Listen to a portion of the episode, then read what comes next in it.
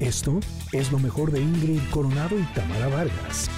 Y ahora vamos a escuchar a nuestro compañero y amigo el doctor Zagal, porque algo que también me gusta mucho, doctor, bienvenido, es que podamos descubrir cosas que normalmente utilizamos o que son de nuestra cotidianeidad, pero que muchas veces no conocemos el origen. Y evidentemente el calendario, los días, los meses, son cosas de nuestra cotidianeidad y luego no, no sabemos bien a bien cómo es que tenemos este calendario gregoriano que hoy nos rige. Bienvenido, ¿cómo está? Hola, ¿qué tal? ¿Cómo estás? Pues feliz año, encantado de estar con ustedes y bueno, pues ya a todo lo que dan, ¿no? Así, ah, eh, ya, listo. En este año. Oye, pues sí, podemos platicar, sí se oye bien, ¿verdad? Sí, podemos platicar de, los, de, los, de los meses del año, ¿no? Fíjate que tienen unas historias muy, muy bonitas. Lo primero que hay que decir es que esta idea de celebrar el año nuevo en enero es relativamente reciente porque durante mucho tiempo y con bastante lógica se comenzaba el año en primavera. Es decir, hay que recordar que en realidad el 23, 21 de diciembre entra el invierno y que en realidad es, eh, digamos, eh, la primavera comienza en marzo. Entonces, durante mucho tiempo el año nuevo se celebraba en marzo. Pero vamos a quedarnos hoy con, esta. El mes de enero. El mes de enero es un nombre, viene del dios Jano, con J. De hecho, en inglés, January conserva mm. esa, esa etimología muy, muy clara. ¿Quién era Jano? Jano era el dios de las dos caras de alguna manera diciendo, haciendo la idea de, pues está el invierno llegando, el otoño, la época, una época nueva. Y por eso, por ejemplo, en inglés también se conserva, eh, este dios Jano era también el dios de las puertas. Eh, en aquella época pues no había alarmas y entonces eh, ni tampoco muchos candados y entonces pues, ponían ahí un, un, un, diosecito Jano a ver si nos protegía, que yo creo que eso tendríamos que volverlos a, a poner, ¿no? Pero, y por eso en inglés, janitor es también conserje, es, el, es la persona que cuida la puerta, es un portero, ¿no? Luego vamos a febrero. Febrero tiene un origen muy divertido. A ver, ya, luego les platico ahí del 14 de febrero, pero eh, viene del, grie del latín fiebre y que literalmente fiebre quiere decir purificación purificación, ah. porque en efecto se creía que cuando la gente, y en eso tenían razón los médicos, cuando uno tiene fiebre, la fiebre es una reacción del cuerpo para tratar de, combatir una enfermedad, ¿no? de purificarse.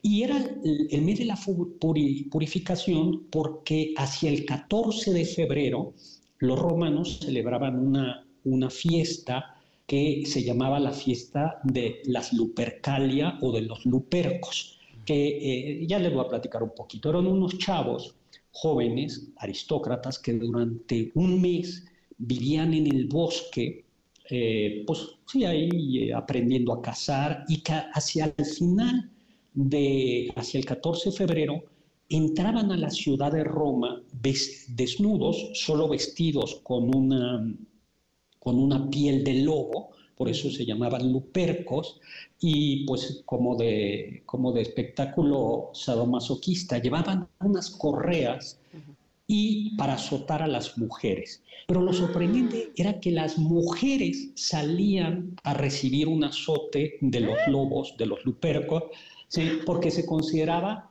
que esa purificación las hacía fértiles. ¿no? Es decir, que si te daban tu... tan rara. Eh, que ese es el origen del, del 14 de febrero. Entonces, era una purificación. Ese es Luego, marzo tiene su nombre en origen, de, se origina en el dios Marte, el dios de la guerra. ¿no? Por eso viene la palabra marcial para decir que es militar. Era el patrón de este mes, miércoles. Eh, perdón, martes. Perdón, no martes, marzo. Eh, Luego, abril. Luego viene el mes de abril. El mes de abril hay una discusión. Hay algunos que dicen eh, que la etimología viene de abrir, porque en abril es cuando se abren las flores, se abre la tierra y entonces se anuncia la primavera. Y otros dicen que a mí me gusta más esa, y otros que dicen no, que viene de Afrodita, que es la diosa también eh, de la fertilidad, del amor. A mí me gusta mucho la de abril como el, mes en el que se abre, ¿no? Luego viene mayo. Eh, mayo hay, hay dos versiones. Había una diosa romana que se llamaba diosa Maya, con Y, que era una diosa también asociada al campo, otra versión, había el dios, el gran dios de los griegos y de los romanos, se llamaba Júpiter y se le conocía como el Majestas o el, o el gran Júpiter. Eh, entonces podría ser que fuera o por la diosa Maya o por la diosa o por el dios, el gran dios mayor que es Júpiter. Luego vamos a junio. Junio también hay dos versiones. La esposa del dios Júpiter la reina de las diosas, de los dioses, se llamaba Juno. Entonces algunos dicen podría ser por Juno, o hay otra opción que hay eh, uno de los fundadores de la República Romana, se llamaba justo Juno Bruto, así se llamaba, ¿no? Mm. Ni modo. Eh, y podría ser, eh, pues ni modo, Brutus, ¿no? Y luego, pues eh, vayamos a Julio, ¿no? También los romanos les daba aquello de quedar bien con el jefe, con los políticos. Y Julio César, eh, que, había, que reformó, el, fue el gran dictador romano, creó prácticamente el imperio y que reformó el calendario, pues como no, había que ponerle su mes, su, su, nombre a un mes, y por eso Julio César le dio el nombre a Julio. Y agosto, pues también seguimos ahí con la idea de vamos a quedar bien con el jefe. Y el, y el sobrino, que no, se, que no se nos ocurra cambiarle el nombre algún mes en México, ¿verdad? Este, por favor, no. Eh, por favor, ya, ya nos imaginamos el, el nombre. Pues eh, el sobrino de Julio César, que se llamaba eh, Augusto. Octaviano, Augusto. Entonces, pues cómo no le pusimos al nombre Augusto, eh, al nombre de, de, Augusto, y que en inglés se ve muy claro, ¿no? En inglés Augusto aparece incluso. Y luego, algo muy curioso es, es que en un, en un primer, mm, en un primer eh, origen, el calendario romano tenía 10 meses y comenzaba en marzo. Luego le agregaron ya los dos meses. Y por eso se les acabó la creatividad y se conservó septiembre, octubre, noviembre y diciembre. También en inglés se ve muy claro que es September, el, séptimo, octubre, noviembre y diciembre, el, el, diciembre. Ese es el, décimo, ¿no? Eh, luego se tuvieron que agregar ya los dos meses y se cuadró. Y si me da tiempo, ¿Quieren que les platique de los lunes de la semana, de los días de la semana? A ver, vamos. Eh, Va, sí, rápida, rápida, si quieres. No, tenemos tiempo, pues tranquilo. Ah, qué bueno. Cinco minutos. Oye, pues tenemos. Muy bien. Pues mira, el lunes viene de la luna y que se conserva también en, alemán y en inglés. Eh, Monday, Moon, Moon, en, eh, en inglés y en alemán, eh, es el día de la luna y en español es el, es el lunes. Martes en español es el, nuevamente el dios Marte, que es el dios de la guerra. Este dios que si ustedes, eh, que aparecía siempre acompañado de dos genios, que era el miedo y el terror, Deimos y Fobos, y que aparecía con espadas, escudos y con un buitre porque claro, en las guerras había cadáveres y por eso aparecían los, los buitres, ¿no? El dios Marte.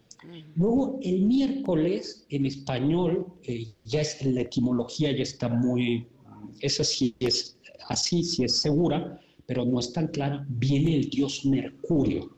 El dios Mercurio, Mercury, de donde, bueno, se fue eh, transformando hasta miércoles, era el dios del comercio, el dios mensajero, si ustedes han visto, eh, es el dios del veloz.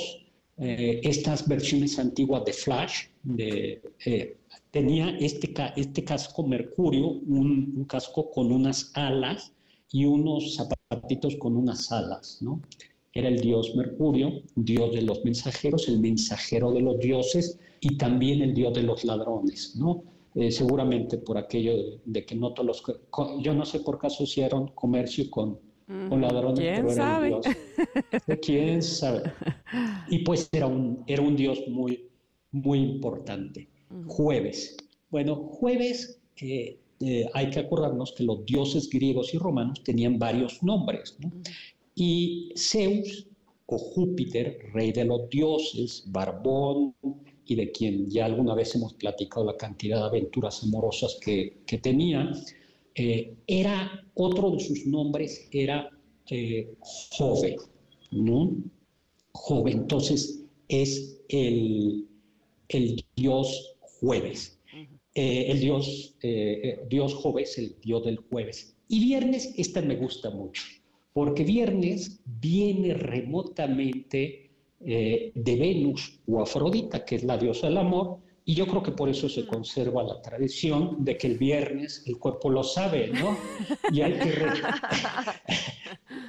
y hay que rendirle culto a la diosa Venus, ¿no? La diosa del jaboncito chiquito. Eh, eh, esa, esa, esa a, mí me, me, gusta. Luego, sábado. El sábado conserva su nombre del hebreo, porque recordemos que en, el judaísmo y también en el cristianismo, eh, Dios crea al mundo en seis días y al séptimo descansa. Y por eso los judíos y los musulmanes descansan el sábado, porque es el día del Señor, eh, los cristianos el, domingo, y entonces por eso se conserva Sabbat, que, es, hace referencia a, Dios. Es, el único día de la semana que conserva el descanso. ¿No? Y que el descanso era muy, muy importante en el mundo judío y en el mundo, eh, en el mundo islámico, que comienza el viernes en la noche. Y el domingo originalmente era el primer día de la semana, porque el séptimo era el, el sábado. El domingo, que es el día que resucita Jesús para los cristianos, conserva Dominus en latín, quiere decir Señor, Dominus Die, el día del Señor, y por eso es el, el domingo. Y es el domingo que en el mundo cristiano eh, se, se, descansa o se, o se debería, se debería, se debería de, de descansar. ¿no? En, en, otros idiomas más o menos se conservan algunas de esas eh, referencias. Por ejemplo, Friday o Freitag en alemán es la diosa Freya, ¿no? Y aparece Tag. Eh, Wednesday hace referencia a Wotan, que es Odín, el rey de los dioses, eh, y va, va conservando eh, el, domingo en inglés y en alemán hace referencia al sol, Sunday, Sonntag, y no tiene la referencia, la referencia cristiana. Saturday en, en inglés refiere al mundo, al dios Saturno, que era el dios del tiempo, ¿no? El, dios del tiempo, y por eso es el, el sábado se le dedicaba a, a, Saturno. Y entonces esas van siendo como las, las, Los orígenes, las diversas variaciones. Claro. Ay, pues la verdad es que siempre eh, no está de más que, te lo diga, doctor Zagal. Nos das información muy valiosa y te agradecemos que así sea y que te mantengas en contacto siempre con este programa para, para llenarnos e iluminarnos con toda la sabiduría que tú tienes. Te agradecemos muchísimo. Pues muchas gracias a ustedes, un abrazo y feliz año. Esto fue lo mejor de Ingrid Coronado y Tamara Vargas.